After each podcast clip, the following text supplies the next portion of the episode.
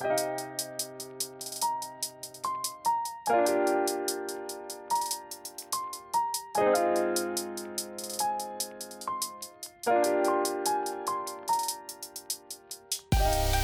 迎收听跳岛 FM，这是一份可以用耳朵收听的文学杂志。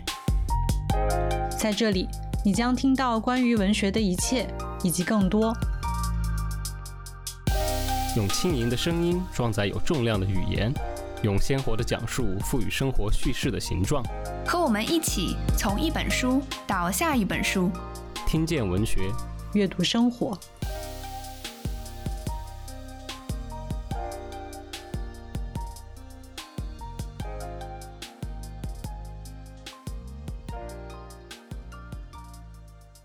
那我先开个场呗，咱们就聊起来。我非常迫不及待的想跟你们聊关于四川的事情。要打板吗？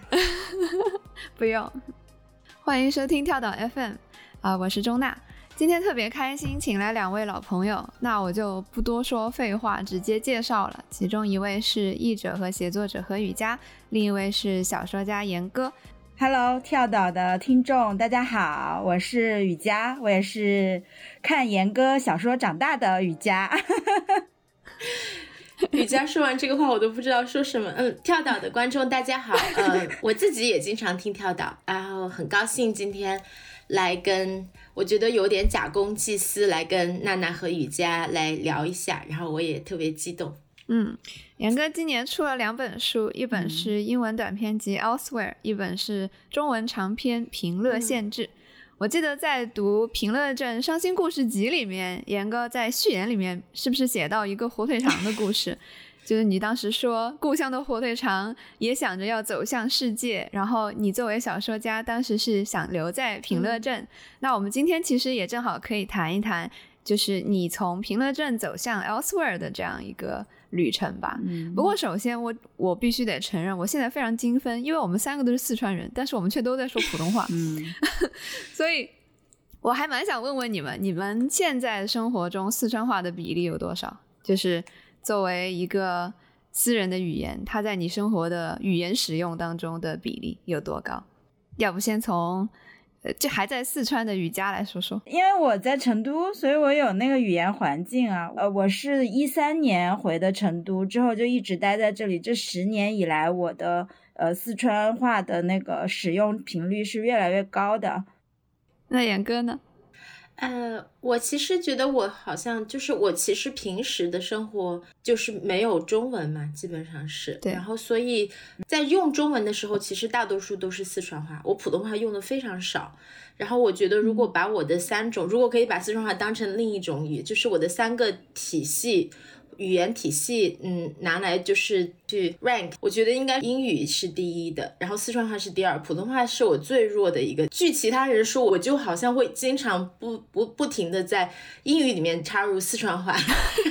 我会有时候跟人家讲普通话，就是本来是想好了要讲普通话的，然后讲一讲我就忘了开始讲四川话，然后就讲了很久都是四川话，对方就惊悚的看着我，所以我觉得我四川话人格还是很强的。嗯。对我也有这种感觉，我觉得相比你们两个，我的四川话就使用频率非常非常之低。我好像从来没有听过你说四川话。对我们俩也很少说四川话。对我，我家属也是四川人，但我们在家不说，我们说普通话。天呐，就是非常诡异。就是我就觉得四川话好像不是一个，就是我觉得特别扭，我用起来，就可能是因为我太早就离开离开四川了。嗯。就是像严哥，其实你你在四川待蛮久的嘛，就是对对对对对对对，嗯对，还有就是因为我觉得也可能跟因为我写这个东西，就是我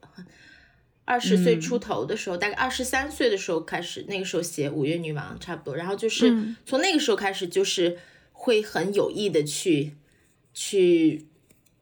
去想、去思考、去钻研四川话，对吧？就是里面可能，然后我觉得我对这个语言。就是我觉得我自己是有一个转变，我比较小的时候，就是比如说上小学、上初中，嗯，甚至是上大学的时候，嗯，那个时候都会觉得说四川说四川话是一种，嗯，没有就是没有被好好没有受到好好的教育的一种表现，你会觉得有一点这种耻感，就是比如说在学校或者什么，因为那个时候大家都是觉得说我们要好好学普通话，普通话能说得好就说明这个人有素质。我妈妈是一个普通话的测测验员，所以她她在我们家就是以前就是每天魔魔鬼播放那个普通话测验的那个教学带，因为那个是他的工作，天天都在家里放，嗯。然后，嗯，然后我觉得就是在那个环境里面，我会觉得对说四川话有一种这种耻感。但是这个到后来我开始写四川话的东西以后，就是也可能我就是已经放飞了。然后我觉得你看说四川话多好，我就天天有事没事就就能够转到四川话轨道的时候，我就一定会转到四川话轨道。我觉得那个就是我逐渐认识到方言的可贵，也是后面。就是走出故乡之后才意识到的。就我小时候也会有和严哥一样的感觉，就是觉得普通话说得好、说的标准是检验你就是受没受过教育的一个标准，有没有教养的一个标准。然后我在跟我的同学憧憬未来的时候，我们会谈论到以后要找一个男朋友谈恋爱的时候能用普通话谈。就是 会有这么具体的一个一个说法，但是你，我觉得是后面你到了一个环境之后，嗯，都是外地的同学，你才会逐渐发现有方言特别可贵。我们那个宿舍里，大学宿舍里面有南方的同学，就是说说的那个方言完全听不懂的。我非常羡慕 他们的方言，是完全听不懂的，因为四川话还是北方语系嘛，所以当时我就是逐渐在这个过程当中觉得方言是特别可贵的。对，我觉得我我好像没有在普通话里面，就是我觉得我的普通话人格一直是一个有点像是一个公共人格，就是就是一个要呈现给其他人的人格。然后我觉得也不是说他有很虚假的东西，但是我觉得我跟普通话就一直有点。离一屁离故嘞，也就是呃，一直没有真正的就是长到我身上那种感觉。我觉得雨佳说这个完全是对的。我一说四川话，我就整个人很火，就是很，就是感觉元气回来了。然后我说英语，对我我我说英语的时候也是，就是嗯，你我我觉得那个是另外一种感觉。就我觉得这这个就是从语言之间和从方言到普通话之间，他的那种人格差异都是有的。嗯。是我在读你的小说的时候，就是有一种，我觉得如果说这语言是就是整个人是一个洋葱的话，我现在剥掉外层那就是英语，中层就是普通话，但是读到四川话的时候是在里面。就对我来说，四川话人格是一个青少年人格，就是那个是我成长之前使用的东西。所以其实回到四川话是对我来说是一个。就是非常脆弱的一个时刻，所以我那天跟雨佳也和严哥说嘛，就是读这本书，其实读《平乐县志》真的是，就是有内伤，你知道吗？就是，就是读完之后，你意识到自己是变成了一个小孩子，然后就是，嗯，很多东西对里面的那些世界啊、那些人、那些情感，你是没有抵抗能力的。对，所以我很想听听你们聊一聊，就是你们自己的，比如说严哥，你刚才提到自己的四川话人格，雨佳也有一个四川话人格，你们觉得四川话人格和其他语言里的人格是有什么区别？如果你们非要提炼一个所谓的四川性，你觉得在你们身上是什么？等一下，我我其实之前问了娜娜一个问题，我说你难道看《评论限制》不想加吗？她说我超想，我都不想留在这里，我想要赶快回家。真的。嗯 啊，我我说我说四川戏吧，我觉得我我觉得如果把我放在四川话的以及四川人的这个躯壳里面，我觉得，嗯，它带给我的可能最重要是生活上的一个影响，就是我会把追求快乐放在追求意义的前面。耶，对，这样他可能有点。救了我吧，我觉得，尤其是这几年，这几年我的工作跟人生跟你个体的成长，嗯，有变化，然后大环境有变化之后，我觉得它在一定意义上是让我可以从小事情里面找到一些快乐。嗯，然后有很多时候，如果我是先去追求我做一件事情的意义的话，这就可能把我的。嗯，怎么讲？本我把我的自我放的特别的大，然后这时候就人就很不容易快乐。嗯，然后当我的四川信一出来之后，我觉得就是就是，我觉得可能可以从小事情里面先去忘记那些大的东西带给你的不快，然后去追寻一种快乐。嗯，你觉得为什么是四川话让你有这种，就是四川的这个文化里的某个东西，让你能够追求享乐而不追求意义？或者说先于意义呢？就很很显然，四四川就是这样一个地方 就是大家就是先先先先把串串吃了再说嘛，先把火锅烤起弄起再说嘛，嗯 这种感觉，对吧？嗯，那严哥呢？嗯，我觉得就是四川话里面，就是它确实就是有四川的那个感觉。就是我刚才在想，就是有很多那种我生活中的那种表达，那种表达都是能够特别触及我的，特别触动到我的那种表达。这些表达在普通话里面都是没有的。我每次回我们郫县，就是形容一个人回到一个他自己。他的故乡，自己那种踏实的那种感觉，就是这种踏实感是你在其他地方体会不到的那种感觉。然后也是我们四川话里面有一句话，就是也可能是我们郫县的，叫做“分儿切不出来，走路肥歪”。然后我觉得这句话就是完 全有体现出来，就是你只有回你的 老家才有这种感觉，就是你才可以分儿切不出来，走路肥歪，就是一分钱都没有揣揣在身上，然后。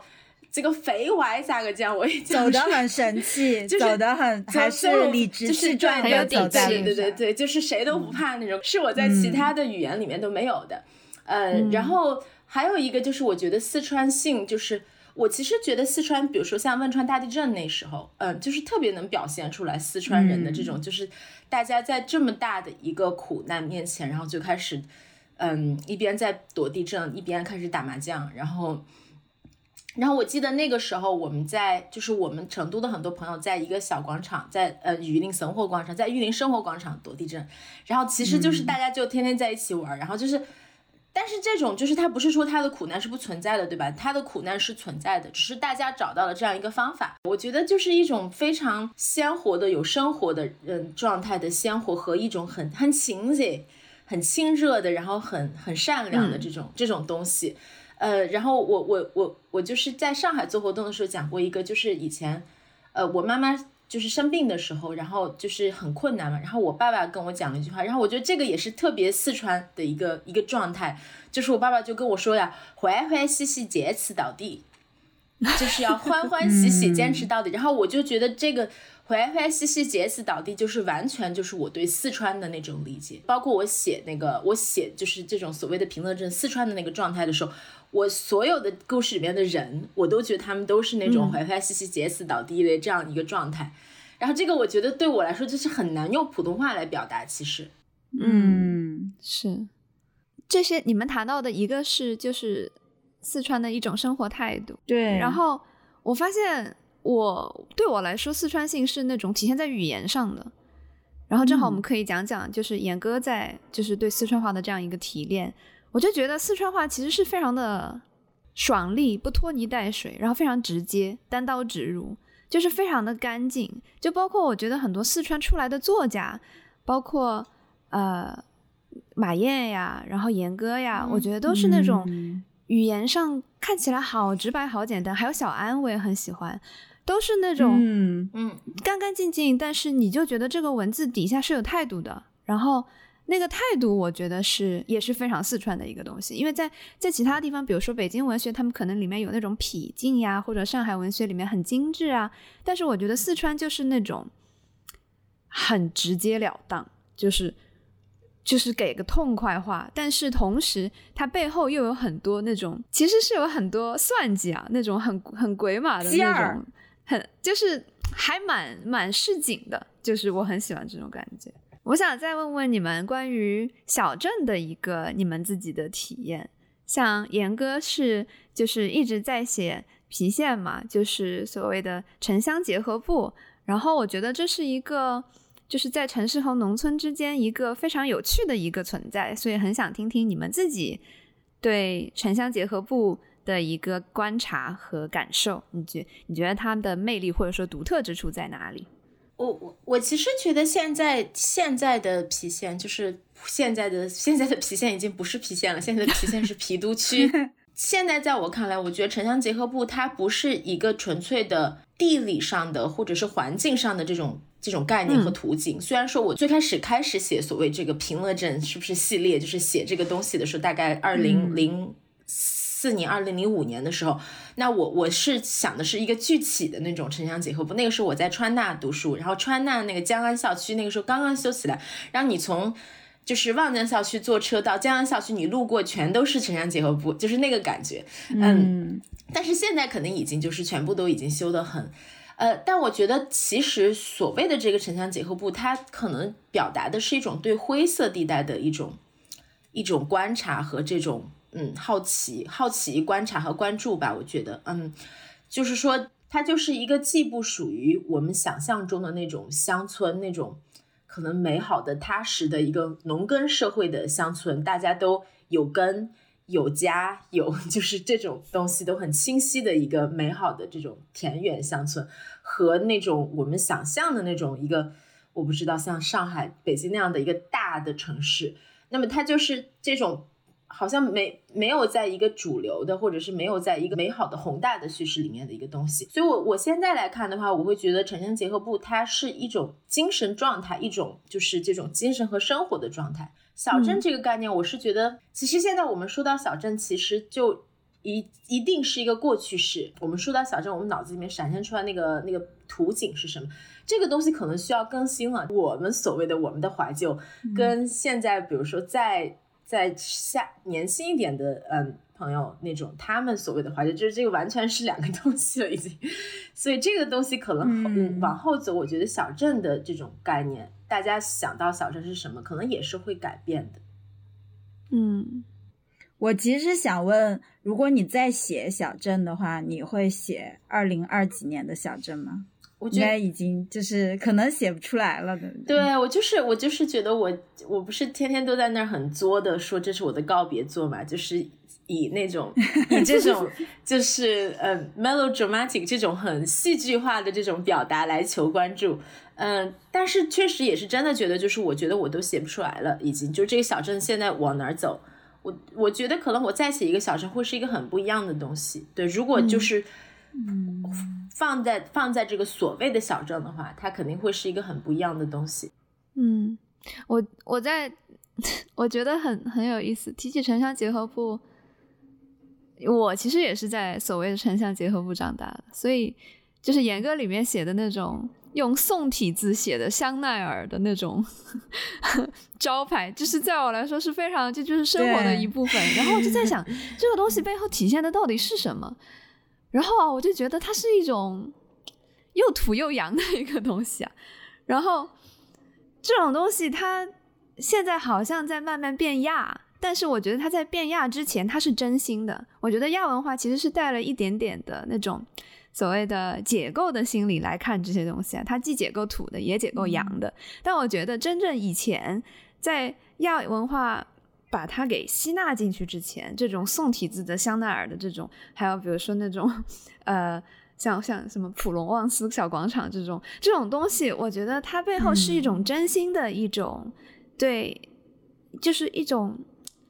笑颜带着笑脸的那种对世界的一种好奇和一种对更好的东西的向往。就是在我看来，这个是土是它很朴是它的本质，阳是它的期盼。对对对，就是。然后这种东西我觉得特别可爱，就是它是 不带一丝的反讽，然后就里面那种赤诚的心让我非常的打动。就是那个东西，就是我们一路长出来的。就是大家不是经常说啊土的不好，然后现在土的又被就是像椰树牌那种包装，好像又被变成很亚很潮。但我觉得那些都不是城乡结合部的那种气质。呃，那我我是一个正儿八经小镇长大的，就是仁寿县，是肖老师的故乡。嗯，对对对，我觉得我的骨子里是永远有那那个东西的。首先，我我是一个小镇做题家，我到现在也没有摆脱。其实我每每一每一年都会做关于考试的噩梦，但是我还是会为那些就是嗯、比如说考你记背功能的那种东西而兴奋。我觉得我再回到我那个小县城，嗯，我会感觉他的生活还并没有被，并没有像大城市一样，嗯、在你能看到的地方都已经被 KOL 们就是提纲挈领的列出来了，就是他的生活还有一些就是那种具体性、多样性，然后你可以嗯去挖掘，所以我觉得。之所以刚才严哥也讲到，就有很多的呃，不管是小说家还是创作者也好，都现在目光都回到小镇，就是因为那里才是呃具体而真实而特别的故事发生的地方。嗯就我会经常在回老家的时候看到一些场景，嗯、比如说，就到现在还有杀马特发型的那种年轻的小伙子在，嗯，和他的女朋友在 没有玩手机的，坐在一个呃摩托车或者电瓶车，就是在聊一些呃也不知道是什么呃内容，但然后我那个时候就想啊，必干快来，就是。快来拍一下这个场景，我会觉得就那个时候带给我一种比较嗯真实的生活。我觉得这个其实让我，我我自己在看小镇的时候，有的时候我会也会在想，我是不是在浪漫化这个东西。呃，但同时我又在想，为什么我们觉得自己的生活就不是真实的生活？就是这就其实涉及到一个距离感嘛，就是。我们有的时候看自己的生活觉得很很远，但是好像看到别人过的这种小镇的生活反而更真实。但有的时候其实又恰好反过来，所以我就在想，其实刚好在我们在准备这个大纲的时候，雨佳有提到说，严哥的这个评论限制是在和故乡很远的时候创作的。严哥，你当时我知道，就是你也有在采访里提到是要很。很努力的把自己再重新扎回到、进入到你曾经创作的那个世界里，能不能跟我们讲一讲你的这些准备工作呀？然后还有就是这种距离感在写作中，嗯，产生了什么样的化学反应？嗯嗯，我我先补充一下这个问题，嗯就是有很多的作家在呃聊到他们写一个地方的时候，他们会说，嗯。他们需要带着两种感情去写，一种是亲密，另一种是疏离。就是他要写这个地方，他一定是在这个地方好好的生活过，进入过当呃那个地方的生活，不管那是不是他的故乡。然后呢，但是他要写的时候，他就一定要跳出来，呃，在一定的距离之内去望那个地方，他才能写出他觉得比较满意的作品。所以我想知道，就是比如严哥，呃，就好像。不只是平乐县志吧，就是还有其他平呃平乐县伤心故事集也不是在本地应该三本都不是，是吗？对，都不是，其实都不是。对对对嗯对，嗯所以对对对嗯就接上娜娜那个问题，嗯对，我记得就是我写的所谓的平乐镇系列的第一本就是《五月女王》，然后那个时候其实我还在国内嘛，只是我写的时候不是在成都写的，呃，然后我记得《五月女王》的第一句句就是。现在我离平乐镇已经很远了，说起它来，就好像是在说别人的事情了，但实际上却并非如此，就大概是这样一个开头，我就会觉得有一种很深的宿命的感觉，就是我当时在二十三岁的时候写下《五月女王》开头的时候，其实我并没有离平乐镇很远。只是你可能很浪漫的以一种审美的感觉，觉得说这样子一个开头是很好的。说起它来的时候，就好像是在说别人的事情了，但实际上却并非如此。我觉得那个是一个，就是有一种很命运感的东西，就是那一句话，其实就是我现在的一个很深的、很真实的一个写照和一个反映射。然后我就觉得还挺。自己被这种命运的这种折射给有点给震慑到那种感觉，但是我觉得就是有一个好处，就是就我觉得其实我如果一直都生活在郫县或者在成都，我其实是写不出来的。我记得我写的有一个情节，就是冬天的时候，就是有一个人从一个巷子门口路过，两个水果贩子在卖水果，有一个人在买捧根儿。旁边的人剥剥开那个果皮，就丢在地上，那条捧根儿那个皮就散了一地。这个他走回去那个感觉，如果我一直都在成都，在郫县的话，嗯，我对很多这种那这些东西对我来说就是日常，我就不会有那么怀着那么大的这种激情、感情、好奇心和这种就是情感去写它，写所有的这些，因为我觉得其实平乐县志它发生了什么故事，其实并不重要，重要的就是它它表它。他表达了一个这个小镇的一个图景。我记得我之前就是讲过一个，是在我们家的时候，那个时候就是在 Duke 做访问学者，然后就是有一天在 Duke 的学生食堂外面，坐在户外的那个座位上面写写那个我们家，然后就是旁边就是那个学生在一个草坪，反正就是一个很很。一个阳光灿烂的那种，叫北美的那种阳光，它的那种穿透度很高的那种，这样一个场景。然后我就坐在那儿，就写第五章的开头，是我们家第五章的开头是薛胜强小时候跟他的朋友们去吃，嗯，土丁儿，去吃一个这个这个这个这个师傅的兔丁儿，然后这个兔丁儿这个师傅怎么给他拌 拌的时候，手上是叼了一根一个烟，然后这个拌的时候那个烟灰一直不会掉，然后这个兔丁儿怎么办？然后就是。其实我是既不吃肉也不吃辣 的一个人，所以其实我无无法从现实上来，就是这个兔丁对我来说其实没有味道的。在我写的时候，就是我自己，但是就是这样一个场景，就是当时就是写的，就是就是流下泪来，就是就是那种眼泪就是哗哗的往下流，还不是说眼睛就湿润的那种，就是。呃，我就觉得这个这当这个状态，就是基本上是我这么多年写从我们家到嗯伤心故事集到平乐县志的一个写照，就是这种跟我周围的这种世界的一种巨大的这种反差，和我自己就是好像你是在一个墙上凿开一个小洞，然后透过这个小洞去看一个遥远的像是你前世的这个世界，但是虽然它的距离很远，但是不知道为什么。通过这个，这通过这个这个很小的这个这个开口，你可以看到的是一些很细的一些细节，然后这种感觉就是经常会让我自己，就是也是一个不是不是很好的，我不知道这个是不是一件好事，但是就是说我自己会非常被这些东西打动，就是作为个人来打动吧，不是作为写作者可能，但是就个人会被打动，嗯。我是很被打打动的。我在读的时候，我其实最享受的就是这种所谓文理的编织嘛，然后就是那种质感。我而且就是很多东西啊，我都已经忘记我曾经就曾经它是我生活的一部分了。就我记得里面有一句，我还专门截图截下来，它就是讲陈立菊是陈立菊吗？他经过了你家巷，然后看到里面老房子都要拆了，所以很多铺子都在甩卖。然后那个大甩卖的那些就是标语一说出来，那种跳楼价呀，什么 最后大减价，就是我虽然没有哭，但是我心里简直是泪流成河，真的就是感觉有人 在拿拳头打我的五脏六腑，就是那种感觉。然后我就在想，我当时想，天呐，就是我读就已经这么伤感情啊，就是我说严哥那写的时候岂不是就是更伤感情？所以我就觉得就是。你你真的还对自己蛮狠的，我我挺希望这个写的过程，虽然你说你你也会泪流满面，但是对你来说，可能我也希望它是一个疗愈的过程，而不是单单纯的就是让你很很思乡、很动真情。就是我自己读着，因为我觉得蛮痛的，所以我还嗯，我觉得对我来说，就是有一个很大的动机，就是我觉得只要我把这些东西写出来，就是把它写的够细，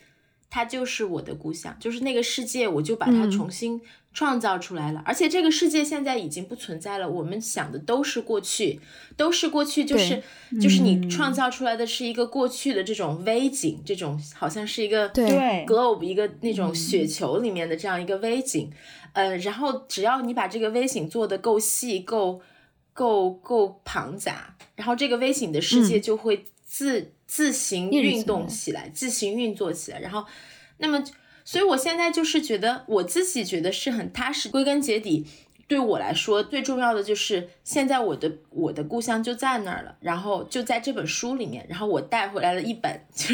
然后我我我嗯，这这本这个评论现实的这个书，那么我不管我去哪儿，我不管现在是在 Norwich，然后以后我可能搬到哪儿去，这个永远我都在，它这个世界永远都在我的。我的大我的大脑里面，然后我或者在我编织的这个世界里面，然后这个就是我的故乡，然后不管我在哪儿，我都可以带着它，所以这种感觉其实是，嗯，是一种很疗愈的感觉，嗯，因为就是就是嗯是不是有点像是那种，其实很多在海外的人，我会在 YouTube 上看，大家就是可以从那个零开始做做锅盔啊，做什么，嗯。钵钵鸡，就是他就是会有人很厉害那种说，我现在在那个，比如说我们这边本地的超市里面可以找到什么样的替代品，然后你可以做出那个味道，然后就是在 YouTube 上面会有一些这种美食博主，就是讲那个流那个流程，然后我当然是不会做，但是我就是觉得其实有一点像那个感觉，就是花很多心思进去去把那个东西还原出来，因为对我们来说，就是这个是我们希望可以带着在自己身边。边来，呃，慰藉自己的一个东西吧。嗯，我觉得就是，就对我来说，我觉得我我看《平乐县志》的时候，整个呃还有其他几本的时候，我心里是很很俗气嘞，我很俗气，就是就是我会我会觉得一个是就是呃完了，我我我也开始普通话失能了，就是我觉得。我觉得首先是里面的语言和人物都被麻得很平，嗯，就是他的他们的存在都非常的合理。然后，而且我跟严哥讲，我觉得傅奇红就是我外公，就是我外公他已经去世，他去年去世了，但是。就是傅奇龙的所有的，包括他那些动作，早上起来的吃的东西，然后他的跟陈地局的交流，以及那个，嗯，就是他上班的那种感觉，就整个就是就是写写了我外公，因为我外公就是一个写县志的人，然后对，所以就是里面每个人，包括其他像。《平乐县山故事集》里面，我记得在那个三一茶会最后，呃，严哥写了说，那那两首老太太写的诗就是你的奶奶写的。嗯，我记得，嗯嗯，对对对对对，那个现代诗。我当时说，哦，一定，对对对，我就觉得，就是每一次看那个东西，我就会觉得它被妈的很平，就是被被整个就是那种很舒气的感觉，舒服的舒，然后我就。我就我我的感觉是，就是呃，他帮我留住了一些我小时候的时光，就是好像嗯，写的很多东西是我看我小时候在看大人，大人们就是那个样子的，嗯。嗯，所以所以我我就是我读的是，可能是因为我也没有离开这片土地，就是也离他很近，就所以我看的时候就是整个就是一种心里被麻的平平的感觉。谢谢谢谢，你们两个都对我太疗愈了，谢谢。我最近特 我最近特别 low，就是我最近就是我觉得我今年做了两本书的宣传，就是嗯，就是先是做 elsewhere，然后先我其实对我的身心造成了巨大的伤害。就很就是很嗯，当然也很幸运嘛。就是我觉得嗯，它是一个就是好像我在山洞里面关了很多年，然后终于今年出来跟大家使劲的见面呀。然后包括之前有机会可以回国，然后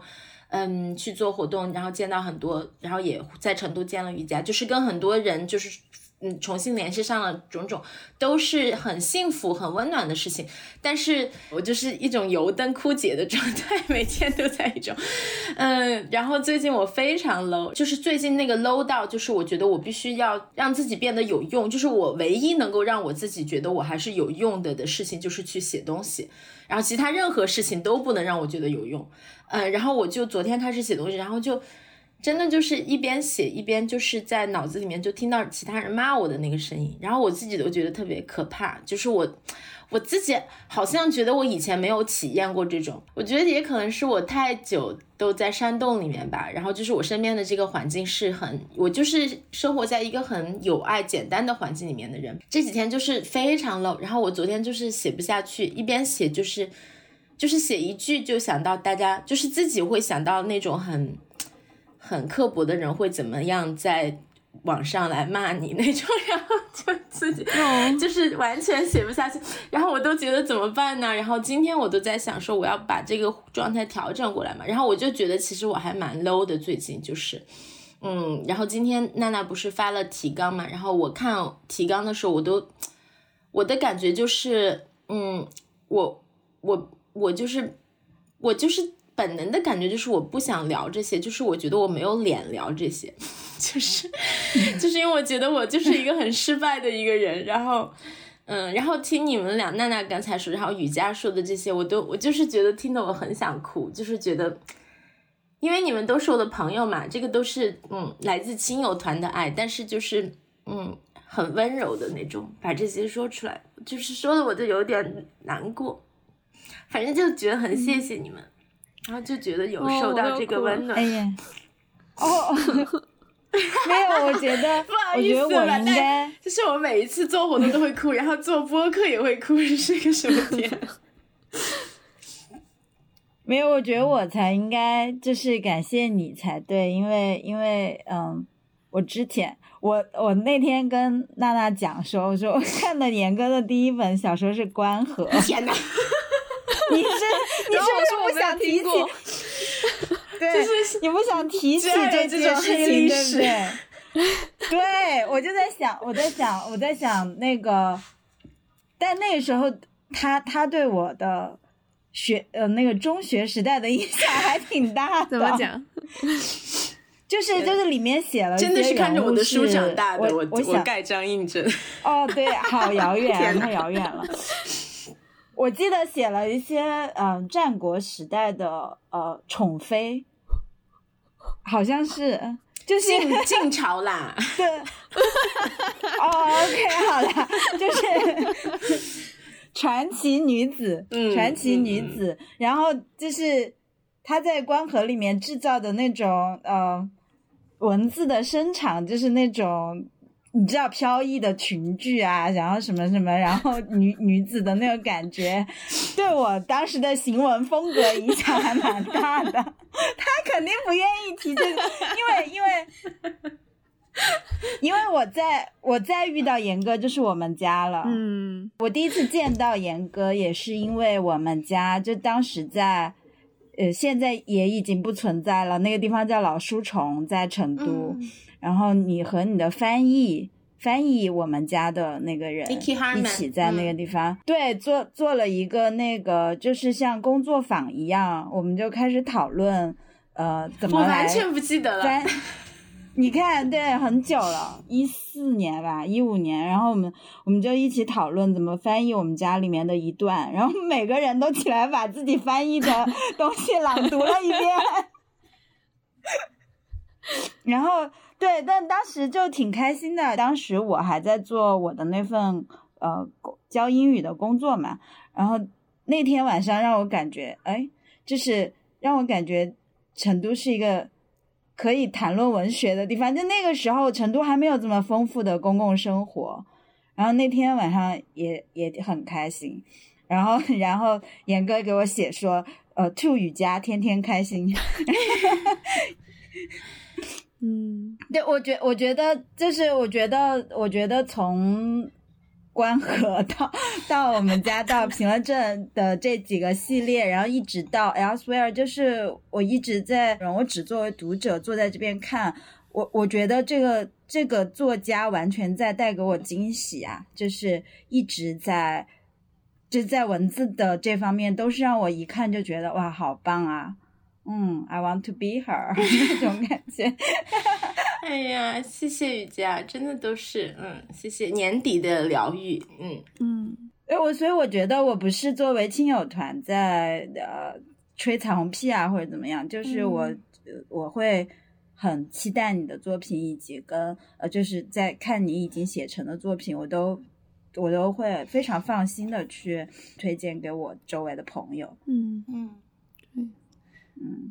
对我我我其实认识严哥就应该应该是借我们家，然后我当时很想采访他，然后我就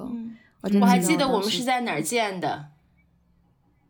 这是在九眼桥，是不是？在九眼桥那个广场叫什么名字？天呐，雨佳，你还你知道那个广场吗？就是九眼川大，嗯，东门外边那个九眼桥那边，以前有很多夜总会，现在可能也没有了，就是一个叫什么叫什么金三角还是叫什么？天呐，不是蓝色加勒比，是另外一个广场。我就我不是成都人，对，你不是成都人，那你这个 都是白问。就是在我记得我跟娜娜见面那次，然后娜娜感觉就是一个小姑娘，我都觉得她就是我的一个侄女。我们俩没有那么大年纪，就是我也好像不应该是她的，但是那个感觉就是，然后呃，问了我很多呃问题。我记得就是我聊完了，我就觉得说天呐，我好像也没有说到什么有点子上的东西，因为我自己就话就很碎嘛，经常我就会聊着聊到其他的事情上去。然后我就有点替这个小姑娘担心，我就想说，天呐，她能不能把这个写出来？因为我感觉我跟她就是，我就是很开心的在跟一个侄女闲聊那种感觉。然后后来就是娜娜把那个稿子写出来以后，就是真的写的好好呀，我觉得说这是这个人是我嘛。然后就是就是那个稿子，不是说他那个稿子拍了我的彩虹屁什么的，就是那个稿子自己是一个有叙事性的一个。一个一个文本，当然我我作为这个被采对象，我说的东西都是他的材料嘛。然后，但是他最后他有一个很完整的这个有头有尾有这个叙事，呃，弧线的这样一个东西，然后我就特别的惊艳，嗯，所以我我也是从那个时候开始，我就觉得这个这个看起来像是我小侄，像是我侄女的。是不要脸，硬要那个当长辈，所以我今天做这个呃跳岛，就是因为其实这个我就是真的是特别开心，就是觉得好完美。因为瑜伽也是我，我回成都这次回去见了瑜伽，我就觉得天呐，瑜伽是世界上少有的几个，我觉得娜娜应该也是一个，就是你们两个都是这个世界上我所知道的这个世界里面少有可以完全。理解我的人，我觉得就是，嗯，当然你们可能也没有这个时间和精力啊，但是就是，但是就是可以可以理解到这种我的这种两两两个世界的两个好像是不可穿穿穿透的、不可渗透的世界的人，所以我就是觉得特别感恩，真的是特别特别开心跟你们在这，现在感觉要讲那个年底总结了，我们快聊点别的嘛，又要聊，马上又要自己把自己聊哭了。哎呀，真的，我我其实今天我在做这个的时候，我就一直在想，我们其实我们在座的三位都有就是离开了，然后就是离开自己的家乡的这个经历，然后我就觉得离开这件事情真的是会，呃，是是让人很很酸楚的一个东西啊，它既可可能让你成长，但同时也会很酸楚，然后你走的越彻底，这个东西就越痛，然后。所以，我当时读到《平乐县志》里面，陈立菊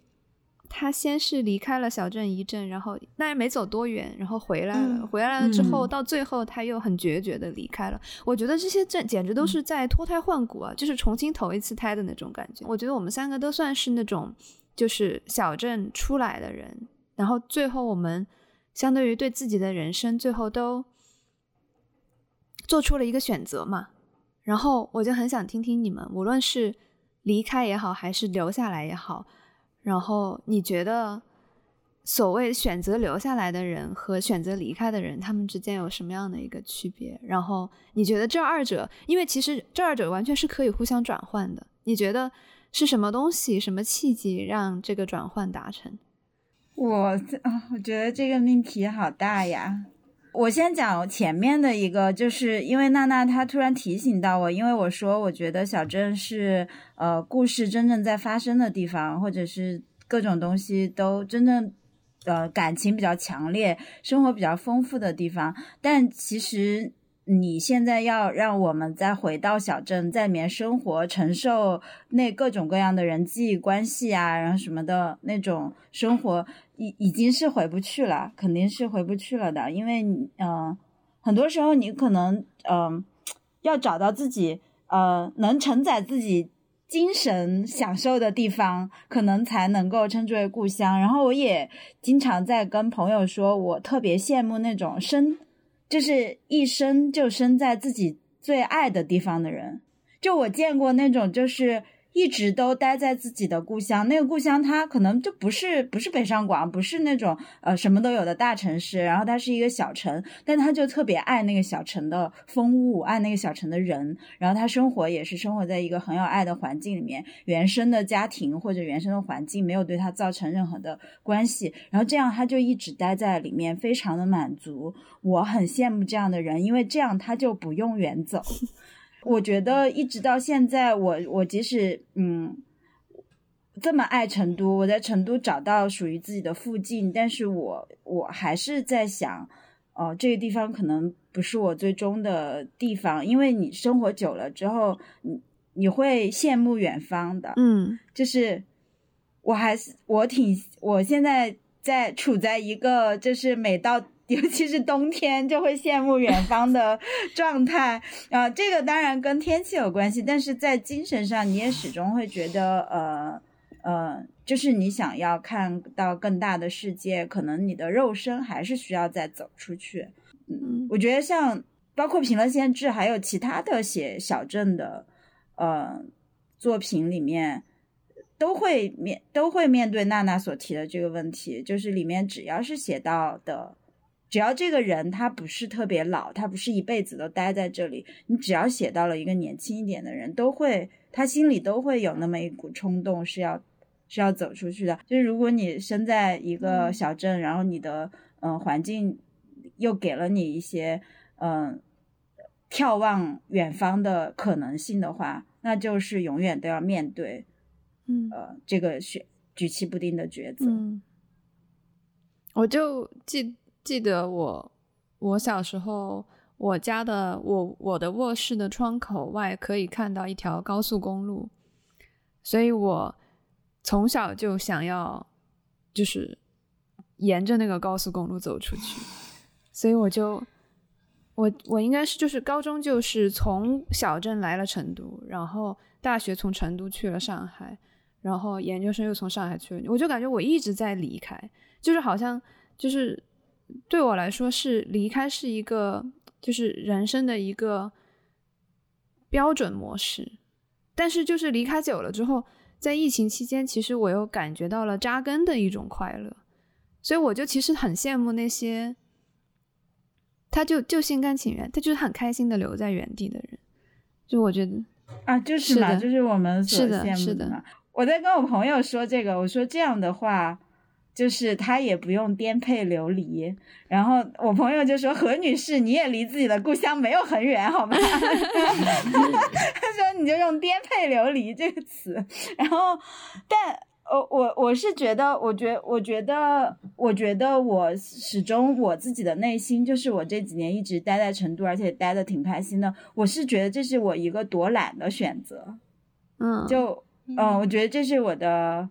嗯，我的 easy way out，就是就是，但是但是现在看起来这个这个一个躲懒的选择，它好像也不是很躲懒，因为它还是会对你心理上造成困扰，你嗯。可能有的时候看起来，嗯、更艰难的，目前看起来更更远的那个选择，可能反而会让你更更好，就是你的心更安定吧。嗯，我我感觉我们三个可能多多少少是这样的人，就是内心很内心无法平息的人，是不是躁动？但是这个躁动也不一定是一个好的词。我觉得这些人都是就是身上有很多 pores，就是我不知道有很多毛孔，你的那个毛孔是张开的那种人。我觉得其实最终就是离开的人，他就是一种。或者是躁动，或者是他没有办法在一种简单的状态里面达到一个平平静的人。但是其实这样的人，不管你在哪儿，包括我自己，不是诅咒你们啊，说出来有点像是诅咒，就是不管你走到哪儿，你的这个内心的这种 unsettledness，这种不平静，都是不能不会被消失的。就是我觉得不管嗯在哪儿，这个东西本质上是不会改变的，只是说，嗯，你想要去解决它的一个办法，就是去其他的地方，或者是嗯，就是去做新的尝试，然后嗯，有点像是一个终身怀怀着这种绝症的一个人，然后不停的在找一个办法来治疗它，来平息自己，来就是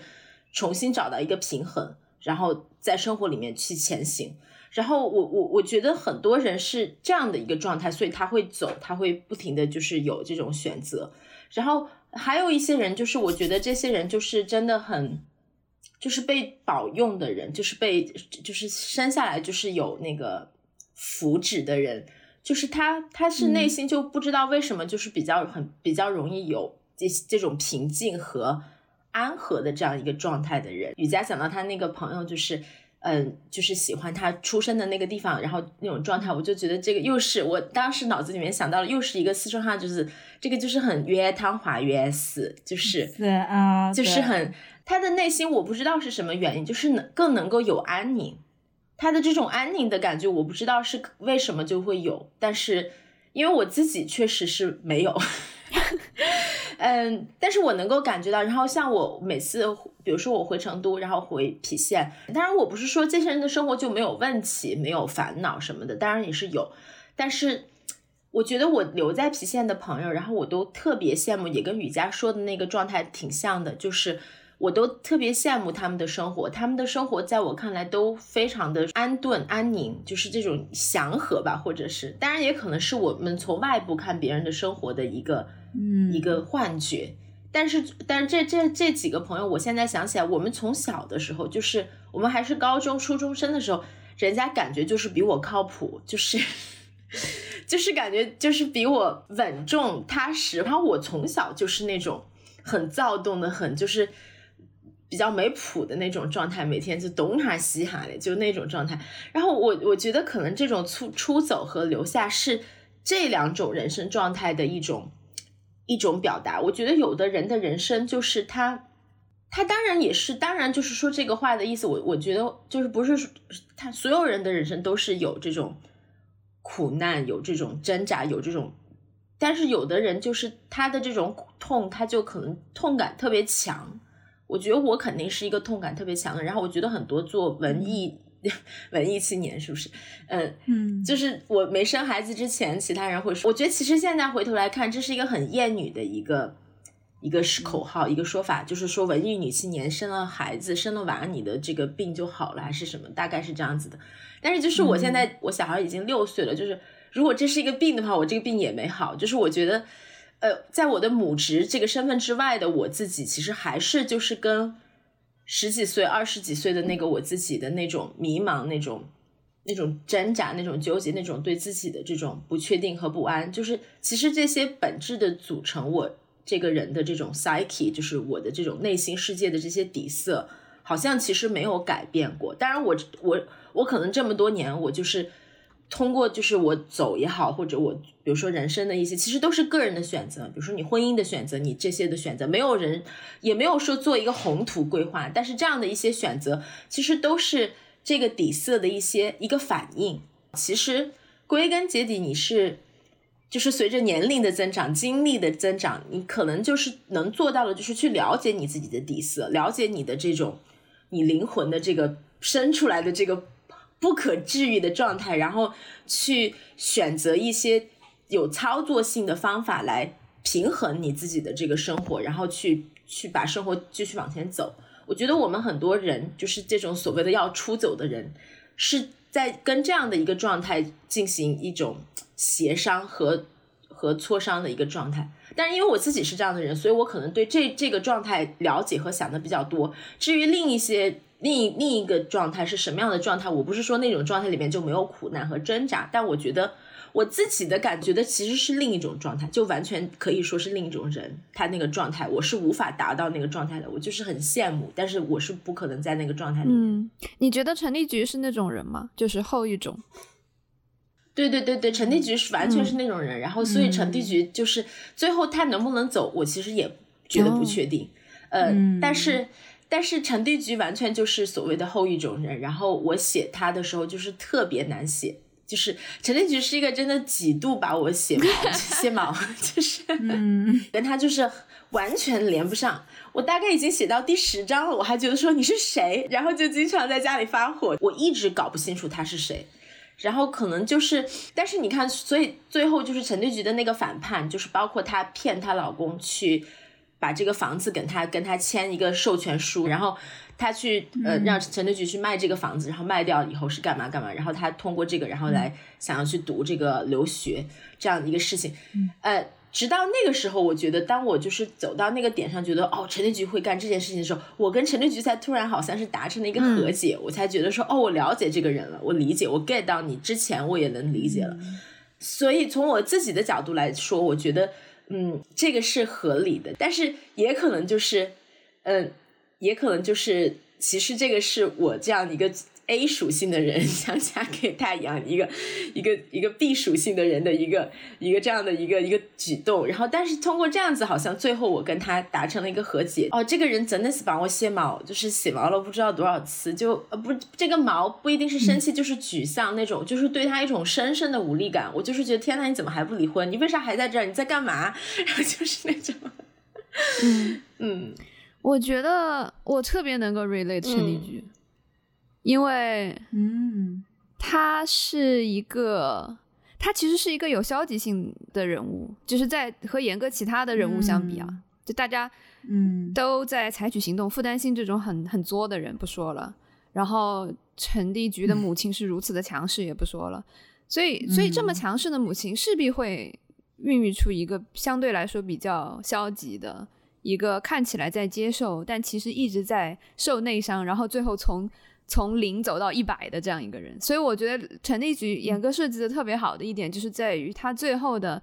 flip 是完成的非常的彻底的，就是他他一不做二不休，他一旦做了，他最后就会爆发。所以就是我看来是很爽的，因为我一起之前看着陈立菊，我就在想，天呐，太惨了，你怎么还能承受下去？你可你可快点把他给掰了吧，就是把你老公给离了，给踹了。然后看到最后，所以我们我都不觉得，甚至不觉得最后就是对我来说啊，说的有点残忍。我不觉得是悲剧，我特别替陈立菊开心。就是 对，当然，哎，不，我就我就是觉得他最后你说这个 flip，他是特别特别呃合理的。就是严哥说到这个，把我惊到了。就我以为陈立菊的创作并不是那么难的一件事情，因为他整个还是挺合理的。他就和里面的很多人物就非常像我的亲戚，我可能有一个姨妈或者什么，就是这个样子的一个人。就以我的思维来说，我觉得是特别合理的，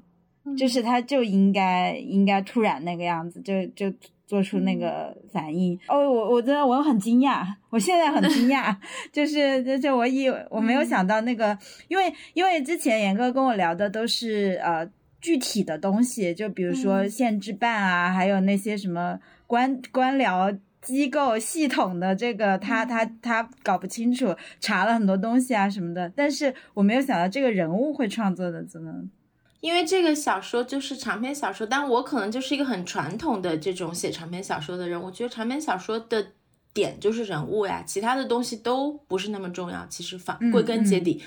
然后我觉得刚才雨佳说的特别好，就是。我也有这种感觉，我觉得现实生活中像是陈立菊那样的人，很多人都不会做出他最后的那个选择。然后也可能是因为这样，所以在这个虚构的故事里面，这个姑娘陈立菊突然就是有了，她有了这样，她还是继承了她妈的那种韧劲儿，那种是不是泼？但是我觉得泼这个东西好像是个贬义词，但是其实泼是一个非常有是泼是一个男性社会、男权社会对女性的这种一种。就是嗯，那个就是给他，我不知道中文怎么讲，对不起，嗯，就是给他规训，对，谢谢，就是这种给他规训出来的这样的一个一个一个一个词，就是让你感到羞耻的这个词，其实它是一种生命力的，因为它如果在一个，它就是在一个不平等、不合理的阶系统里面，这个时候他怎么去突破这个系统？他只能去使用一种女性的。就是在他这个身份和他的物理的这种那种这种身身体可以可以操作的范围里，那就是坡呀。然后，因为他也不能去 干其他的事情，但是他其实还是一种对这种系统的反抗。所以我觉得程对局最后他突然有这个坡劲儿，这个坡就我说出来，我觉得其实是一个褒义，就他有这个生命劲儿出来，然后做这个决定。我们可能最后看到会觉得，包括我自己也是，就是觉得说特别。出气特别爽，特别觉得开心，嗯，但是可能恰恰是因为在生活中，很多人不会做这个决定。就像另一个方面，就是说，像傅奇红的这个决定，那这个就是真的，就是很多人都跟我说，觉得傅奇红的死非常的突然。当然，就是说我自己不是为我自己辩白，就是我觉得这个书跟我其实是已经没有关系了。然后你觉得这个东西是怎么样的？你觉得你看了就想吐，赶紧把它扔掉，或者你觉得还行，就是这个其实都跟我没有关系。然后我也不会去想去改变任何人的想法。但我觉得从我的角度来想的话，当然这个话题很沉重，就是遭遇过类似这样的这种消失，人的生命的消失，然后每一次这样的事情发生的时候，其实都是非常突然的，大家都会说一点预兆都没有，怎么就突然干了这个事情？觉得就是，呃，我们我们我们所有的人，包括我自己，我们对这种一个人的这种人的。就这样一个生命的机理，我们的了解都太少了。这样的一种机理，它最后会走到这样的一个结局，对我们所有的人来说，对我们旁观者来说，是一个巨大的悲剧和一个巨大的谜。它永远都是这种带着，就是，当然我不是说我的这个处理就是对的，或者我这个处理就很合理，但是我我就想表达这种，它这个这个最终傅奇红这个结局的出现，它就是一个黑洞，在这个黑洞的面前，我们其他的人这种。震惊，这种愤怒，这种就是不解，这个可能归根结底也是小说想要，就或者我我理解的长篇小说想要表达的，就是我们的一个人的个体的这种生命的形态吧，就是这种形态状态和他的这种机理。我当时读了之后，我觉得傅其红的结局是合理的，但反而让我觉得有点惊讶的是他的妻子的反应。就是汪红艳，其实我觉得严歌的小说经常会有，就是人物突然展现出他的暗黑的一面，就是其实 看起来非常爽，因为我觉得，嗯，就是很真实，因为就是就像我们一开始说的，四川话就是表面非常的爽脆利落，背后有很多弯弯道道的那种呃算计，但是呃，所以我就很很享受人物突然露出他的暗黑一面，我觉得汪红艳可能就是在那一个瞬间。不是他，他他讲了一段自己的前史，然后他就相当于他给傅其红指出了这样一条路。那个我是觉得很比较惊讶，因为我觉得好像就是那个对我来说有一点点突然。我就啊，我说原来他这个妻子就是可以走到这么快就走到这一步。汪红艳这个人就是，其实就是其实这个小说还没有开始写的时候，还没有动笔的时候，这个结局我就已经想好了。嗯。然后，所以说整个小说的这个构架，就是就前面的所有的东西都是在往着最后这个地方去的。然后，我觉得汪红艳这个人，就是他就是最后会递刀，就是把那个刀插进去的那个人。然后，正是因为这样子，我就让他藏的特别深。就是我我觉得从那个角度来讲，他一定是一个不会表达、不会去表达出来的人，而且就是。从我作者的角度来说，就是我从来没有用汪红艳的视角写过。我其实就是一直想把这个人藏起来。我自己对汪红艳这个人物的理解，就是她身上的那种恨，她表达出来的那个状态，其实就是我们中国近代历史上面的一些毒，就是她她的家族的这种遭遇，在她心目心里面留下来的这个东西是没有解的毒，对吧？她的祖父的遭遇和她的父亲的遭遇这种。这种东西，然后这个毒没有解掉，这个毒既是汪红艳个人的毒，也是我们可能很多人我们一一个群体，呃，那么对汪红艳的个人来讲的话，他的这个毒的表达就是她最后这样子的一个表达，所以我我觉得可能这个人物是他的这个我的这个 idea 的一个这个概念的一个 embodiment，一个就是具体。我们能不能讲讲傅奇红这个人物？我觉得他实在是很有意思。傅奇红他其实在书中有很多大道理。他也读很多东西，嗯，但是他读了这么多东西，或者说他试图来遵循这些规训，按这些事情来做事，以为就是拿到了一本正确的规则书，但他做出来，把自己的仕途，也把自己的孩子，其实是最后搞得一团糟。可能也是有意或者无意，有很多他自己也不可控的一些因素，也有他身处的这个世界呃社会环境的因素。但是我还蛮想听听严哥，就是你是怎么看待傅继红他的人生的？就是你觉得他和他所遵循的或或者他所供奉的这一套什么圣人道理之间是有怎么样的一个关系？或者说张力，傅奇红这个人，我觉得就是我们所有人的一种一种困局吧，就是我们希望自己成为的那个自己，或者我们理解自己，我们自认为自己是怎么样的一人，和其他人认为我们自己是怎么样的人，或者我们客观上是怎么样的一个人，如果有这个所谓的客观的话，呃，其实是有落差的，对吧？傅奇红的问题，他他可能很大的悲剧性就是，嗯，他他对于这种。正确的这种，就是他对于他自己的这种认知跟其他人对他的认知，这个鸿沟是有点大的，对吧？而又因为他读了很多书，所以他可能就是他有很多的武器用来说去反驳其他人，去始终把他自己牢牢的固定在他自己所认为的这个神坛、这个道德的制高点上，他是不会下来的。我觉得他是这样子一个状态。然后他跟他儿子之间这个状态，我觉得就是一个很典型的，特别是我们这一代人跟我们的父母可能产生的这种所谓的这种鸿沟或者这种不可沟通性，就是因为我们的父母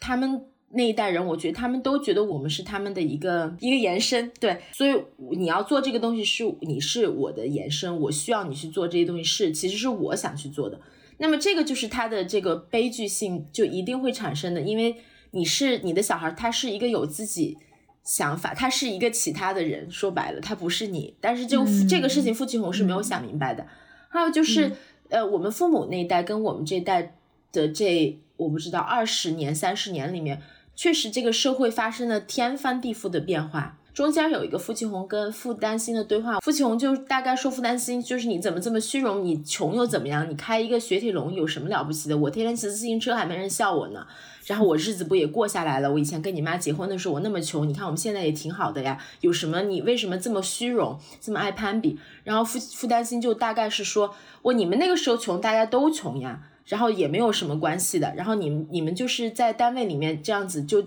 你房子是单位分给你的，就是这些事情最终都是被这种一个稳定的系统给你，嗯，就是给你料理了，给你关照了。我这种穷是有对比的穷啊。然后而而且在现在这个。我现在在这个状态里面是没有其他人要来照顾我的，对吧？我必须得自己照顾我自己。我要买房子，我就要想办法赚钱，这样子。所以我觉得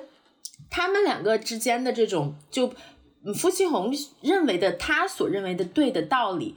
在负担心这个人个体身上也好，和他这个个体在现在这个二零一零年那个时代背景也好，已经完全不适用了。就是他，但是他自己。体会不到这一点，对吧？就是这个又说回来，就是他的一个盲点。所以我觉得这个是注定。然后我觉得这种状态是跟我们很多，就是其实我跟我父母之间也会有这种，就是我爸爸到现在都会说：“哎呀，你那是好早，你又还不得单位。”就是，就是他经常会说我，到现在都还是会说：“哎，你都没有单位咋办嘛？”然后就是他会觉得说：“哎，你都。”还没有稳定下来，就是还没有稳定下来。这么这么大年纪了，现在怎么咋还这样子，天天在飘，不晓得在爪子？你那儿找个单位嘛，就那种。他好想我找个单位，然后，所以我觉得就是就是这种，其实是就是都有的，因为这个是他们那个年代的人，他们的成功的经验，对吧？这个是他的一个普世的一个成立的经验，所以他觉得说你要按照这个经验来做，你就可以。但是其实，在现在就是已经。整个这这个语境完全已经变了，所以这个经验，这个他的这个方法是不可以再再去 apply，再去使用在现在。我自己其实他这个方法我拿过来我是用不了的，但好在就是我我我爸可能也是管不了我了。我相信你们也都会有这种体验，就是跟父母之间的这种。我妈到现在每年都要让我去申请职称，就那个。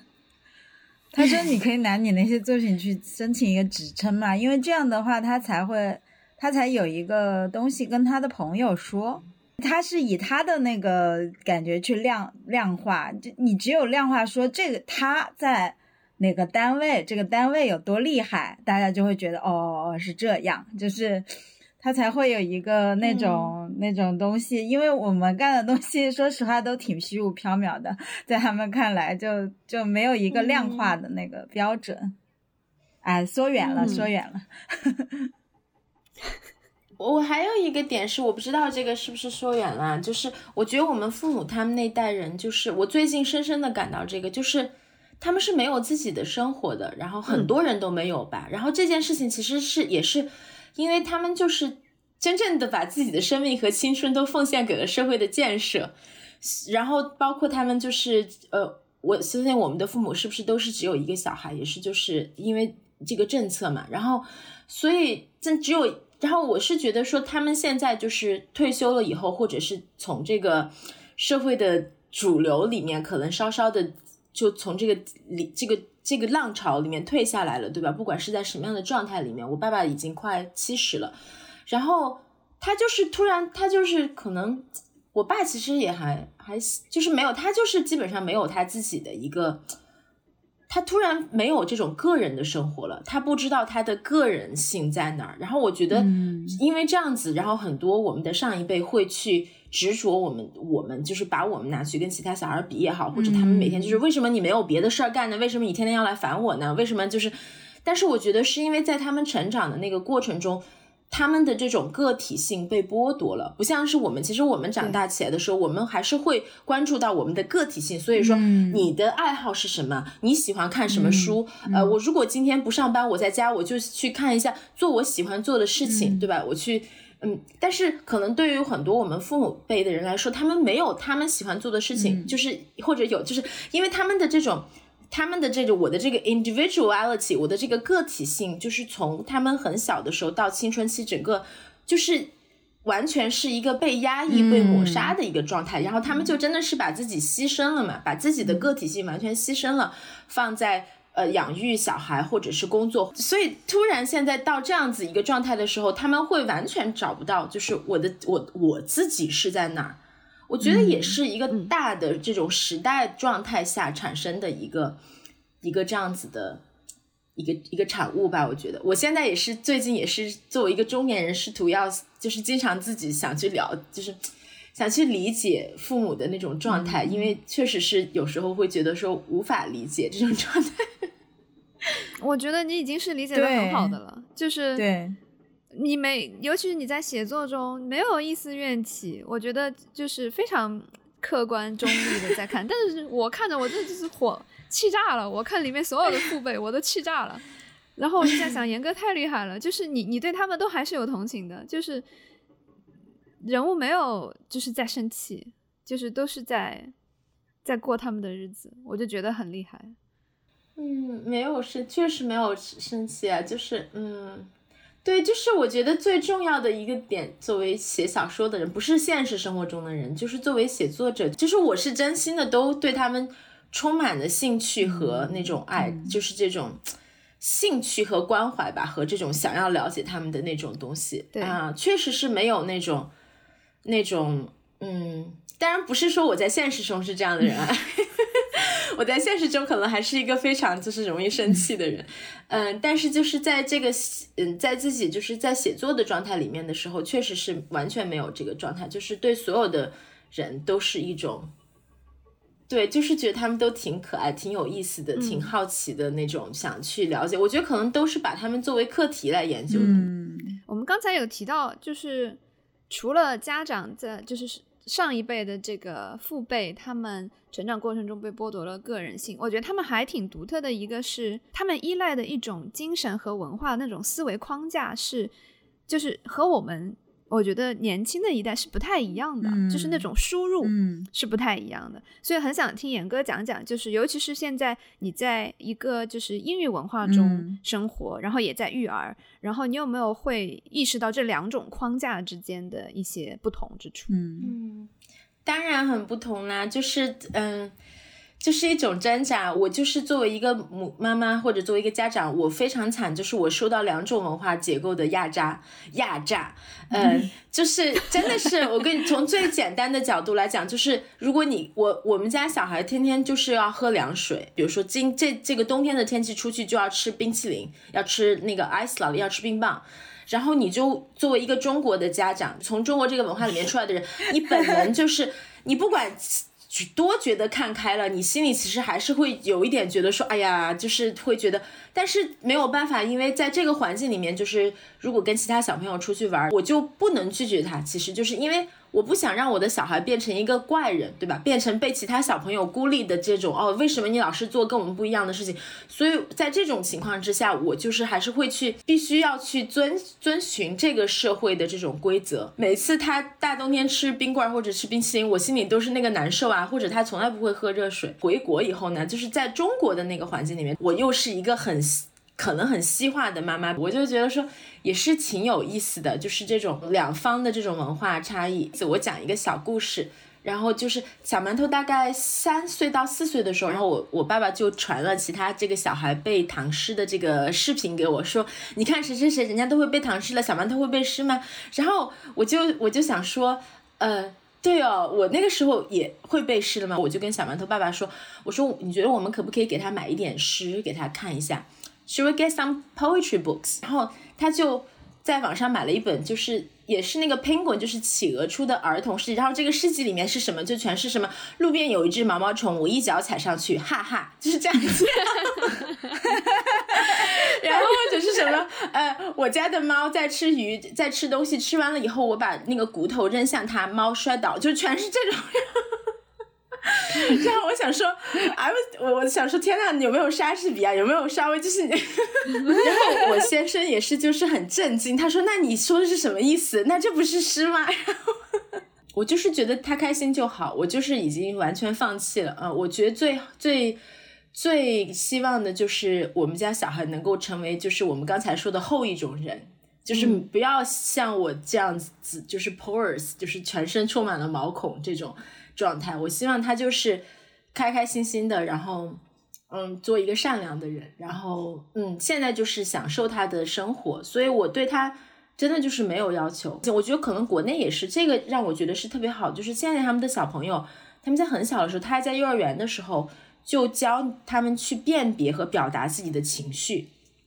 就是我是愉快、嗯，悲伤、焦虑、困惑。呃，觉得无聊，我觉得这个是对每一个人就是非常非常重要的事情。然后是我们小时候，就是我，包括我老公他们，就是我们不管是哪个国家哪个文化，就是我们这一代人，我们都没有接受到的这些东西。他们现在就是很小的时候，就是会教你。我觉得一旦你会辨别，而且可以 articulate，可以表达出来你自己的情绪的时候，这个时候是对你终身的这种心理健康的一个很大的一个，就是。怎么说很好的一个基础？嗯，我觉得蛮有意思。我最近在读那种希腊的那种哲学的时候，就发现，就是其实和斯多葛派他们那种 Stoicism 他们关注的还挺像的。所以感觉这种看似很呃怎么说是在幼儿教育，但是其实它背后支撑的还是一个比较西方的一个。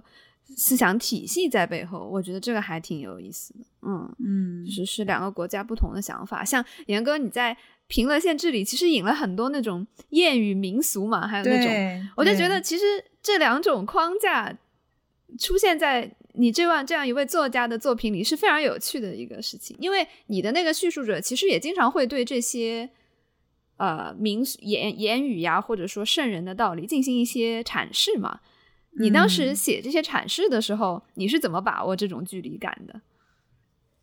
啊，这个就是因为我就是把我的这个叙事者就是当成一个角色来塑造的嘛。嗯，然后嗯，这个所以对我来说，我跟他本来就是有一个距离感的。这个就是一个很很典型的，就是。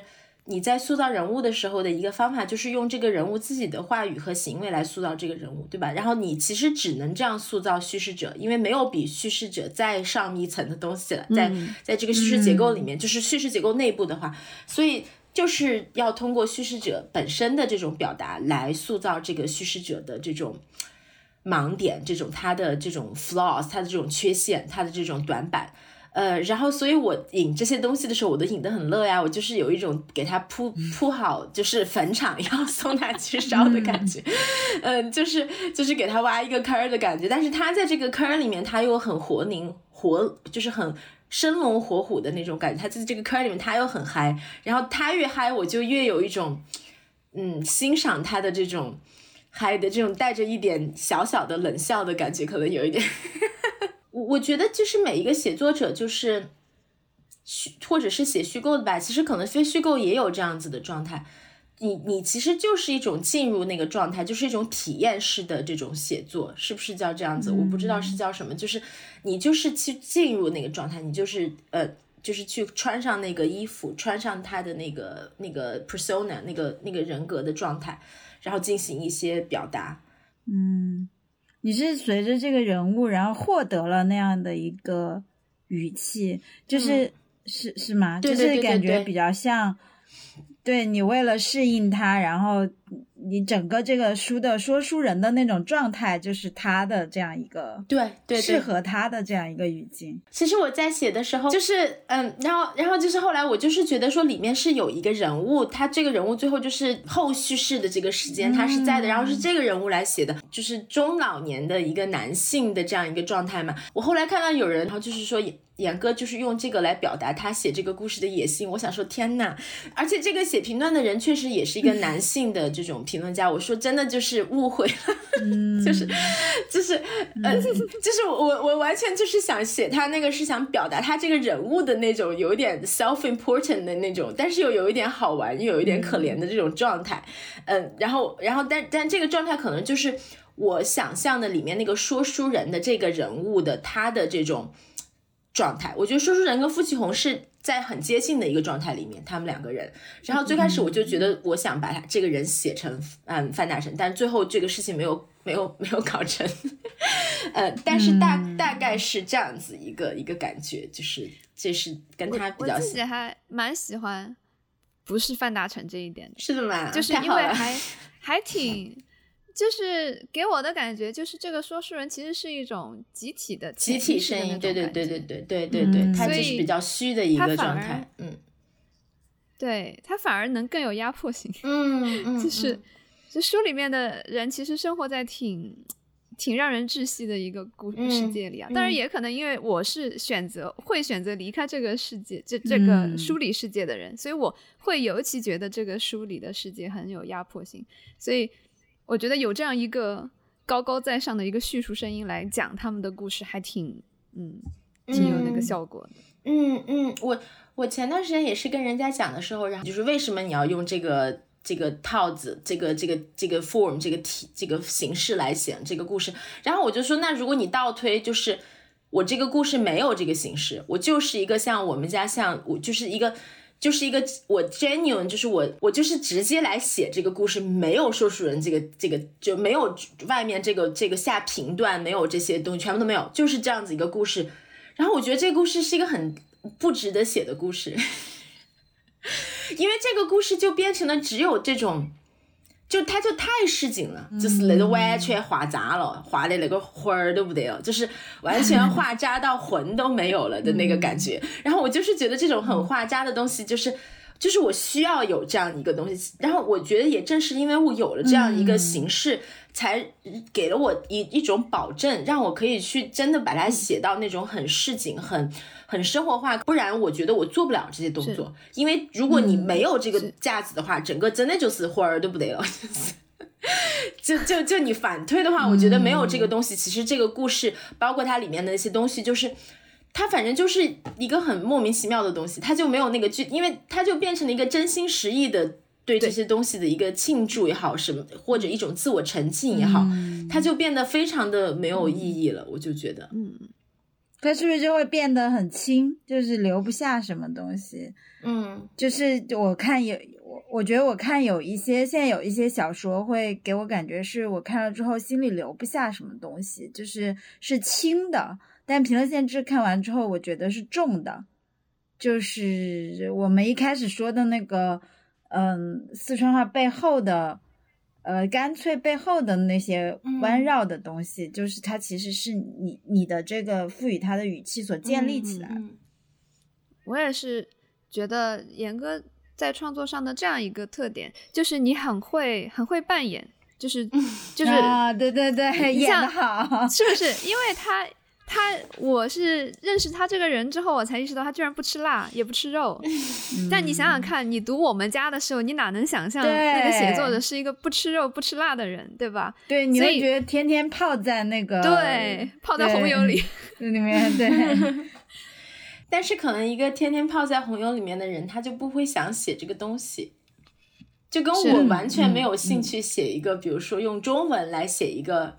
比如说生活在。英国的某个文艺小镇上，然后是过着我自己这样的生活的人，我完全没有任何兴趣来做这件事情。嗯，那我们可以就是趁着这个来讲一讲严哥的英文写作。我其实一直很呃很好奇的是，嗯，严哥其实是我觉得是在这几年我们在聊天的过程中能感受到。你受就是女性主义啊，然后还有一很多就是理论的是很多滋养的，但是你的写作从来没有说就是会给读者掉很多书袋，或者说讲很多理论，呃，而且都是贴着人物和故事的生活在讲，所以还蛮想听听你是你的输入是怎么影响到了你的输出的，就是尤其是你的英文写作。我首先讲一下，就是有这种感觉。就我之前我在说，严哥一直给我的感觉是一直都在变嘛，能够给出那么多不同的方向，就好像我只看到我们家的时候，我会想说，哎，这是我以前看到的那个。当然，那个书你已经不愿意再提起了，但就是我会说，嗯，这不是严哥呀。然后等习惯了之后再看再看，等到我在看 Elsewhere 的时候，当时是彭伦师傅他先给我发过来，我看到我说，哦。这不是他呀，就是就是是完全不同的，就是两种声音。但但我我始终还是觉得，嗯，等我知道这是同一个作家，然后我比较熟悉的时候，我会去找里面的连接，还是有一些。但这个可以放在后面讲，就是严哥可以先来讲这这个这几年的给你的变化。嗯，我觉得就是哎。刚才娜娜说的那个，就是我是一个非常喜欢看理论的人。我说我只舍得花钱买理论书，我觉得小说 fiction doesn't deserve，就是小说不值得我花钱买。然后就是我觉得那个呃。然后我在很长一段时间里面，我也真的就是只看只买理论书。昨天我晚上突然一点钟的时候想买一本理论书，然后在网上找了半天，那种超贵，然后就是明显就是 就是敲诈。然后最后我还是想说算了，我还是买了。就是我就是这种很爱理论，就是一个明显不是在学术界的人才会有的这种激情。那个娜娜，你你采访李宇那期，他说。他就是会看很多，就是英文的这种就不就是小说啊或者这种书嘛。疫情的时候看莎士比亚全集看了四遍，顿时对我自己的这种状态有一种焦虑，就是我确实非常少看小说类的东西。然后我就觉得天呐，我这个科技树点错了。我觉得 那天听你跟我讲了以后，我就觉得说，因为就是为什么我喜欢看理论，或者这个理论对我自己的写作有什么帮助，我真的是讲不出来。嗯，就是我不知道为什么，其实，而且说实在，我们如果纯粹从一个写作的这种这种就是风格这个 style 来讲的话，我觉得看理论是对写小说是有害的，对吧？因为理论的那个呃句子的那个美学跟小跟我们正常的就是所谓的 literary fiction 完全是两码事。而且我看的大多数理论都是比如说德国或者法国的理论家或者是哲学家的作品。那的英文翻译，所以就更那个，就是歪想夹歪。我刚才拿了一本书，就是嗯，我在去利兹的路上，然后我还在看这个，哎，我这个书是没有拿过来，在哪里？然后我还在看朗西耶的一个书，叫做《The Edge of Fiction》，然后就也是把哦，在这儿，就把我看的也很嗨。这个是我去利兹带的书，然后嗯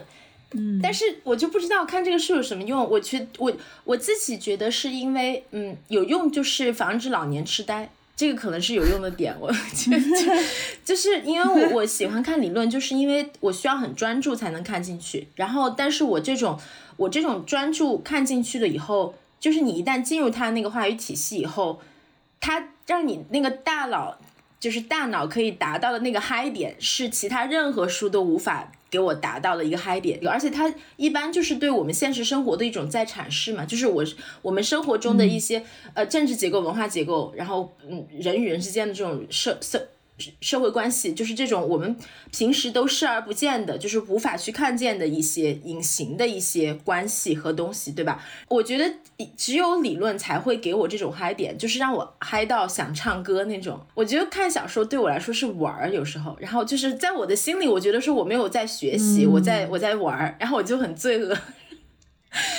然后我就觉得说我要看理论，只有看理论才是学习。觉得这些这个东西是一个特别给我力量的东西。我不知道我跟你讲过这个故事没有？就是我进产房的时候，就是那个时候我要打包产房包，就是你要生之前他会让你打一个备产包嘛，备产包就要带书，然后我就是带着一本理论书。我就是觉得如果在我人生中最艰难的时候，就是要就是经历，比如说这个疼痛或者是怎么样的时候。我需要去找到人生的这种力量的时候，我一定是去看理论。我感觉是一种无差别的人类智慧和一种你的这种你的这种 psyche 你的精神世界的一种练习，然后好像只有在这个世界里面才是最让我觉得生活和我们的生命是有意义的。就是因为我觉得我看这个好像是没有功利性的，自己也觉得好像是没有用的，就是我不觉得它对我的写作有什么帮助，或者是怎么样，但是就是一个怪癖，是不是？所以大概是这个感觉，我自己完全不能理解。我在就我觉得这个还挺，嗯，怎么说，让我感受到了长一点点严哥作为小说家的那种，嗯，运运行模式，可可以这么说，就是感觉你你很你的写作是很通透的，就是你把你的那些人物看的简直是就是清清白白的、明明白白的。我觉得是不是理论？他是在给你你你追求的那种 clarity，那种很很就是很通透，我感觉，就是其实从我们家起，那个叙述者就已经是有一种不在这个就是 otherworldly 的那种，就是异于普通世界的那种看东西的洞察力。然后我就在想，是不是理论是在这个角度上？给了你一定的滋养。Anyway，我觉得非常神奇。对，确确实，我不知道是为什么，就是或者可能是，比如说从我妈妈那个时候开始住院的时候开始，就是也可能这个东西对我来说是一个接近宗教性的东西。就是我觉得在我人生就是最低潮，就是我们的生活和生命是完全在我控制之外的。它是有一种就是这种更高，就这种 higher power，你觉得自己的这种渺小无助和这种。困就是这种困惑，甚至有的时候是一种愤怒，就是在这个黑洞里面往下掉的时候，然后也可能是在往上掉，like 那个就是嗯，那个英国有一个诗人叫做 Alice Oswald，是不是？他写的一个诗集叫做嗯 Falling Awake，就是就是那种感觉。然后我我觉得，在这个时候，就是唯一让我觉得我自己可以有一点力量的，就是去 exercise my brain。就是去动脑，动脑筋，因为你需要进入一个理论书的时候，至少对我来说，就是你需要 highly focus，你不能被任何你现实生活中的事情所所干扰，就是你需要一个高度的纯纯度的一个注意力，在这个里面，你才可以可能会进入他讲的这个东西，因为他句子都很长也很绕，然后你就是需要你需要一个高度的专注，然后首先进入到这个高度的专注里面的时候，就会让你。嗯，就会让你自己就是，就像娜娜说的，突然有一种清晰感。当你的这种大脑可以，你的思维可以跟他的这种这些人的这些，这些人真的都是，我觉得是世界上最聪明的那一批人。你要去试图去跟早期维特根斯坦的这个思维去，就是去去嗯去同步的时候，就是让我觉得说我还是可以活下去的，因为我突然在这个瞬间看到了一个亮光，这个亮光是。你的思维和另一个人的思维，这个人当然是比你一个聪明很多的人的这种一个短暂的这种这种并行，好像你们在天上一起飞了，like 零点零零一秒，like me and Wittgenstein，Wittgenstein 说你是谁？呃，但是这样一个小小的这种这种并行的状态，就是我觉得给我有点像是那种宗教性的力量，让我从很多时候这种对生活的这种。虚无和无力里面，就是归根结底的这种东西，让你觉得里面就会把我抽离和拯救出来，觉得说我还我们还有这个，我还是有这种。然后有时候这种东西会让我就是哭，就会让我觉得非常的感动。嗯，这个真的跟我写作有什么关系，我也不知道。然后其实那天跟娜娜你聊了以后，我就还痛下决心说。我要多看一点小说，向向李一鸣老师学习，不要每天都很莫名其妙的看理论。我不知道我看理论是为了什么，就是一种，就是一种习惯。我觉得就是一种慰藉，感觉是一种，嗯嗯，哦，好有意思。雨佳要不要跟我一起参加一个那个学习小组？啊啊，就是我我好想跟其他人一起来做一个理论学习小组，要不要跟我一起？嗯，我我。我就是特别想保留我的态度，我 我特别想跟人一起，就是读维那个 Wittgenstein，因为我现在还是一直在看法法派的法派的哲学家。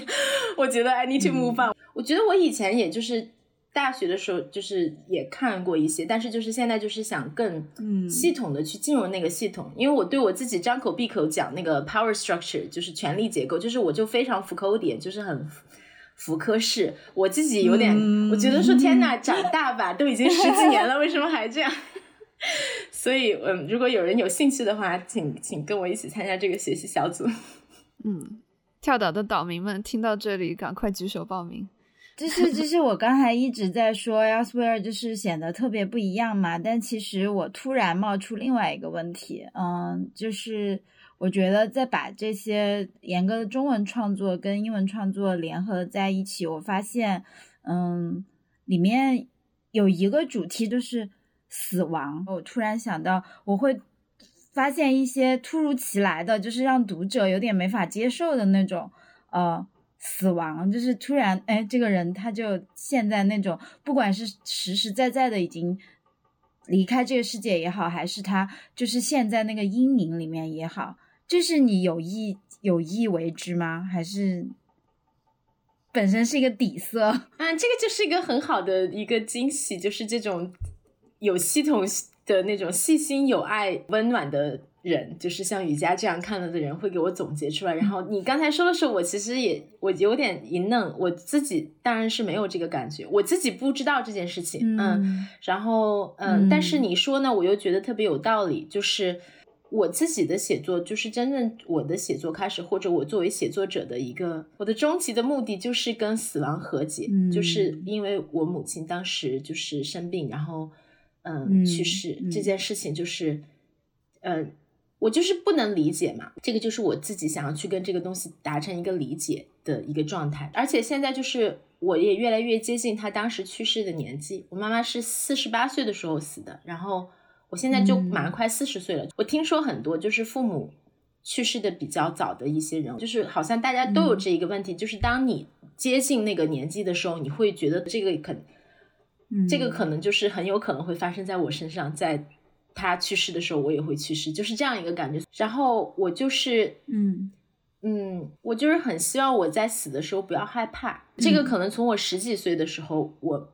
妈妈刚刚去世就。就是我 witness，就是见，就是经历了他的死亡，到现在可能我已经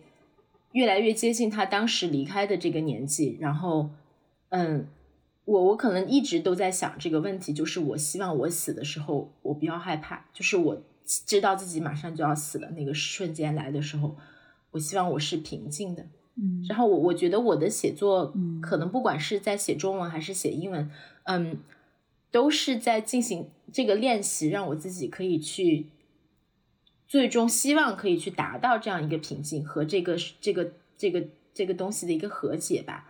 但是我确实自己也没有意识到说这个东西在，嗯嗯，但我确实是觉得，嗯，这个呢，就是这个这个死亡这个东西，确实可能就是我的一个，嗯，我的一个。母题吧，就是会不停的去去写，不管是在中文和英文里面。对我写的，我现在在写的这个英文的小说，嗯，归根结底也是写了一个人的死亡。雨夹这么一说，我就因为我已经有了一个大纲，然后我知道我这个大纲可能也会按照这个写。我归根结底也是写一个人死了，但是他不知道他是个长篇，对吗？对我归根结底这个故事就是也是一个人，他活得很痛苦，最后他死了。然后他不知道他死了，他就觉得很幸福，在他死了以后。当然，这个不是我自己思考这个故事的角度。你看，就是呃，但刚才雨佳把这个东西就是拎出来以后，我就说，对我如果从这个主题、这个母题来套的话，我这个新现在在写的这个东西，可以从这个角度来阐释。那它也是跟死亡相关的，确实是这样子，让我觉得挺有意思的。自己自己有一点惊到的这种被剖析 以后，觉得说的有道理。嗯，没有，因为我觉得讲就是就是讲你在英文小说里面获得的新的这种 voice，呃，这种声音，其实前面我们聊过很多了。然后今天突然一下想到，就好像贯穿，就是我看。英文和中文两种两个作品的时候，心里都会哎突然出现，嗯，这个人他怎么就。嗯，我不能接受这种感觉，然后就，嗯，他最后他怎么是一个死人，然后就这种感觉，所以所以突然想到这个问题，我我其实没有什么问题了，我就是还是在表达一下，我特别为严哥高兴，就是虽然好像这个立场也不应该说，因为我跟你也并不是亲属或者什么，但是就是我我看我看英文的时候会觉得你完全找到另外一个世界，嗯。这个跟嗯，你我我其实想说，就是你写英文的时候会更自在嘛？就是嗯，对，我觉得是的，就是这个好像说出来，我又马上脑补会被网上的人骂啊！是的啦，我们就呃，我们要相信跳岛的听众，就是就是对对对，但是我我我的感觉是这样，就是你的英文会更没有呃那种嗯实实感。嗯，对，我觉得就是英文，就是给我一种，它就是没有包袱嘛。我觉得在英文的世界里面呢，那我就等于是一个半途空降的一个这样一个没有过去的人。然后你很多这种以前的这种框架和这种外力就消失了，或者你可以对它视而不见。嗯，在这个语言里面，然后所以就是可以做很多自己在中文里面想都不会想要去做、要去写、要去。表达的这种声音和故事，嗯，对，然后就觉得是他就是有一种自由感，而且就是还有就是我没有包袱呀。我觉得我写中文就是还是有包袱嘛，觉得说哎呀我不能写太差。英文就是我觉得我在利兹做那个活动的时候，最后我讲了一个 punch line，就是最后结束说我说 Well I came into English to vandalize，就是。呃，我觉得就是我的这个感觉，就是我进入英文就是来搞破坏的，然后所以，嗯，所以你既然是要去 vandalize，你就没有很多的包袱。但是，但是因为现在我们所有的这种二元对立和语言本身的这种陷阱，当我说新的自由的时候，我就又觉得要被挨骂和误解，所以我也不敢说这个话。但但这个东西，它它其实。不一定是跟英文联系在一起的，它可能是跟一个第二语言的这个状态联系在一起的。嗯，然后这个所谓的自由，也不是大家想象的那种狭义上的说，哦，你相信什么就是什么，就这种自由可能更大程度上是，嗯，against myself，是从我自己本身对我自己的限制里面，嗯，就是拖出来的一种，从我自己身上得到的新的自由。这样的一个感觉吧，可能是，嗯，就是就是在中文里面你还是穿着鞋的，在英文里面你现在还是光着脚的，对，大概是这种感觉，对对对对对。还有就是，确实是，就是我自己也对这个事情，嗯，不是很满意，但确实我在中文里面，我的叙事声音也好，我的叙事人格也好，就是一个男性的，比较偏男性的一个叙事人格和声音，是因为。我觉得这个就是典型的，就是我怎么被引导成为，就是被 modeled，就是被塑造成为这样一个作家的，其实是我的环境和经历和整个的这种大的话语、话语、话语下的这种上下文的环境，最后你成为了这样一个人，然后这个也是我觉得，嗯，我在中文里面舒服的人格。但是，就是我们跳出来说的话，一个女性作家，一个或者还相对。嗯，就是在我这样状态的一个女性作家吧，我居然有这样一个写作人格，其实是非常有问题的，对吧？然后，但是这个问题怎么样去解决，其实我也不知道。嗯，但是那么在英文里面，就是我就没有这个人格，那么或者说我暂时还没有一个很固定的人格，一个这种 English writers 就是英语作家人格，然后所以我就嗯，我就可以做其他的事情，然后而且就是说。确实，我也在就是英文这个集子里面写了一些，我觉得就是一些有力量的女性的叙事声音。然后我觉得这个是一个让我本身作为女性来讲，觉得特别得到力量的一件事情。就是在这些叙事声音里面，我不需要为自己的女性的一面去道歉或者去掩盖。就是我我前两天也是说，我说我我这个可能说出来又要挨骂，就是呃我。被被表扬说某某某女作家写的挺好，不像其他女作家写的，就是这种这种大家很可能比较习惯的一些话语的方式，嗯，但是其实就是说，嗯，女性的表达，嗯，就是它是非常多种多样的，它是很很有力量的一些东西。然后我觉得这个可能在我的英语的表达里面，它更能够出来，嗯，所以这个可能也是我现在觉得在这个表达里面。我想进行一些更多的尝试的原因吧，因为我觉得如果有一天我回到中文，就是评论限制以后，我觉得我其实是告一段落了。我我不能很那个就是戏剧化的说这是我的告别作，但但如果有一天我要回来的话，我希望我是一个强强力有力量的女性的声音。我希望我能够找到那个声音，然后我能够回到中文的声音里面，因为我觉得在我现在就是以我现在所处所知所感。我已经不能再去假装我是一个男性的叙事者，就是在那个写作人格里面的这个东西了。那么可能就是现在我在英文里面再往前继续再去尝试去看怎么样去去寻找去把握这个声音的话，那可能我乐观的来讲，那可能以后这个尝试和经验，嗯，体验也可能就是会帮助我去找到这个中文里面我想要的一个新的声音，嗯。嗯，但是悲观的来讲，就是我大多数的时候都觉得说再也不能写中文了，然后英文这个东西也写不完，然后从此就不能写东西了，然后只能去卖茶叶蛋。不会的，不会的。